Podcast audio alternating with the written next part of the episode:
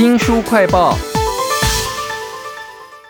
远古时期的人们呢、看到了太阳、月亮，或者是水、土地，都跟他们的生命息息相关。现在我们因为觉得太熟悉了，视而不见了。看了一本书呢，把这一些现象哈、跟宗教、算命或者是创作艺术都结合在一起哦。为您介绍这本书叫做《神圣的显现》啊，请到的是心灵工坊的编辑赵世尊。世尊你好。哎，主持人好，各位听众朋友，大家好。其实很多年轻人现在都在玩塔罗牌嘛，上面就有是图啊，而且图里面这些神圣的显现，太阳、月亮、土地什么都有哎、哎，所以说塔罗牌，这真的是一种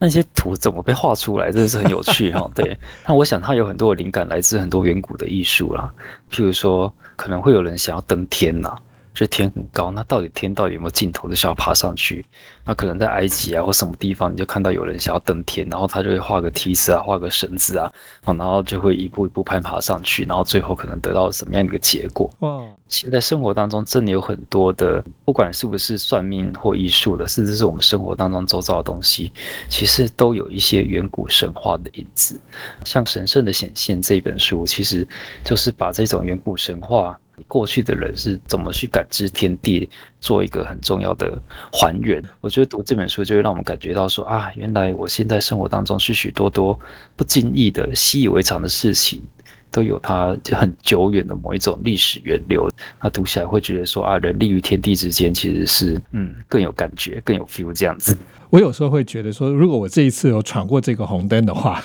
我今天运气应该不错。这就可能是古老的一些宗教的禁忌或习俗的起源哈。那在这本书里头讲到月亮的时候，我觉得非常有趣，因为他讲月亮是比太阳变化多得多的，会生会死的。它有一个衍生啦，我觉得非常有意思的是，古代人会把某些动物跟月亮结合在一起。哦，对啊，比如说瓜牛啊，或者说有一些熊会冬眠啊，或者是一些青蛙这些动物，呃，跟月亮就会有一些，其实月亮其实代表了某一种节律，有生有死。好，那而且它是一个月，好出现一次，它会彻彻底底的消失，然后出来一点点，然后变成全圆的，然后再变成一半，然后再最后又彻彻底底的消失。好，那其实好像有月亮在，我们就觉得说，其实生死也只是一种相对的概念。我每天都在生，每天都在死，每件事情开始它就是一个生，好，那每件事情一结束了，它就是一个死。我觉得月亮其实呼应了很多我们人们内心的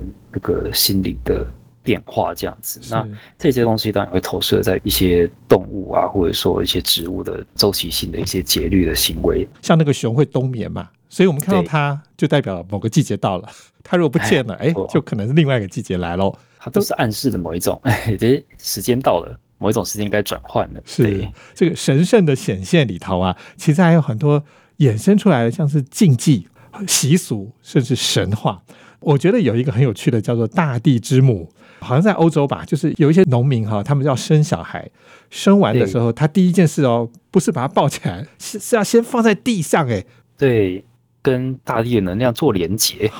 像我之前也被人家说，哎，你这个人好像都飘在空中，好像跟 人人不清土不清的感觉。其实古代人也有这种观念啊。然后我们现在有很多的小孩子，你不要说小孩子出生放在地上，我们现在也开始讲究。其实我前几天才去露营回来，然后爸爸妈妈都要故意带小孩子亲近大自然，规定他们手机不能再玩了，对不对？因为都没有办法跟土地连接，这个其实对生命来讲是一种很不好的事情。我想过去的人做这样的事情，一定是有他的某一种心里面的感受，就是说他的生活是应该是这样子的。对，世尊把这个玩手机哈跟大地结合在一起这件事情做个比对的时候，我觉得哎，这也很妙啊。所以这本神圣的显现啊，绝对不只是那种古代的那些宗教的起源而已，它跟我们现代生活非常有关联哈。那我看到有一个很有趣的习俗，这个是讲到石头，他们要围绕着石头追来追去，只是为了要生小孩，表示说这个石头的力量对他们来讲是非常重要的。嗯，其实石头这个东西很有趣，在《神圣的显现》这本书讲到石头，哦常常讲的不是石头本身有什么力量，但石头会象征的某一种力量。这个其实在我们生活当中也非常的常见，比如说我们结婚的时候要有一个戒指，戒指上面会有一个钻石，对这个钻石不就是一个石头吗？对不是说钻石有什么力量，可是这个钻石象征了我们伴侣两个之间的某一种约定。其实从古到今，石头都被拿来做成某一种信物的感觉，就是说我必须透过石头，好，然后让某一种我们人和人之间的沟通，人和神之间的沟通，哦，得以发生。好像透过石头，我们可以接触到大地。接触到某一种神圣的力量，对。那书里面有举到一些有趣的例子啊，譬如说有有一些部落啦，夫妇结婚的时候，然后如果想要生生小孩，然后可能就是那个新娘就要到某个石头上面去睡个三天，然后 用她的腰部啊去划一下那个石头，跟那个石头磨蹭一下这样子。嗯，你说这样子哈，这可能会比较容易有孩子。那 个主持人一直笑，可是这个这个习俗一直延续到一九二三年的伦敦。他有一些乡村来的妇女到那个伦敦看到大教堂的石头，那她也要去摸一下，这样子可以生小孩。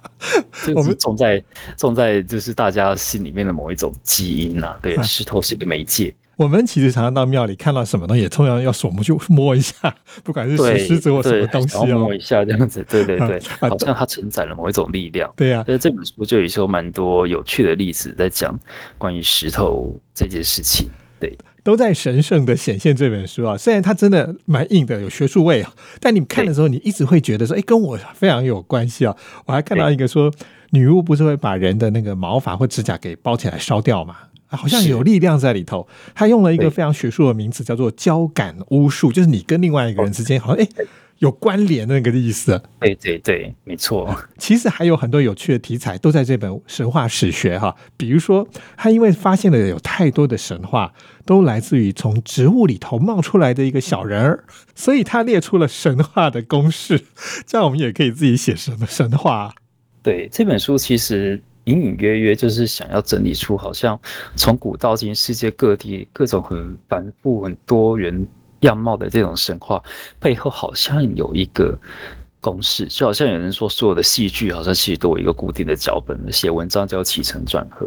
那其实人类的宗教生活也是哈，那隐隐约约看得到某一种公式。当然，这个书并不是把公式写得很死啊，就是说，哎，我造了一个公式就找到了一个什么东西。因为写的太硬的话，其实基本上就真的就死掉了。神话其实是活生生的，好，那宗教也是活生生的活在我们。当中，譬如说，呃，我们现在都还在看那个漫威，有什么雷神索尔啊，什么神力女超人啊，这些这些其实都是过去古代的神话人物啊。那譬如说，有一个很红的卡卡通叫做《圣斗士星矢》，啊那是不是闯关都是世界各地的神话，这样一直打入对？那我们穿的鞋子就是爱马仕，爱马仕其实是一个希腊的那个式神，叫 Hermes，他的。对啊，那我们吃的半麦片叫做什么？喜瑞尔，喜瑞尔其实也是一个谷物女神，是罗马时代的谷物女神，她就是希腊神话里面的那个丰产女神，叫迪密特。对，所以其实神话在我们现代生活当中真的是无所不在的啊。对，其实讲到那个从植物里冒出来的哈，我就想到桃太郎，哎，就是很多联想，通通可以从这些神圣的显现里头出现。它真的跟我非常的近哦，不是那种远古时代的崇拜而已啊。非常谢谢心灵工坊的编辑赵世尊啊，为我们介绍这本非常有趣的神圣的显现，但是它的确有学术的一面啊，所以你不要抱着错误的期待啊。谢谢世尊为我们介绍，好，谢谢，谢谢大家。也请记得帮我们新书快报按个赞、分享以及留言哦！我是周翔，下次再会。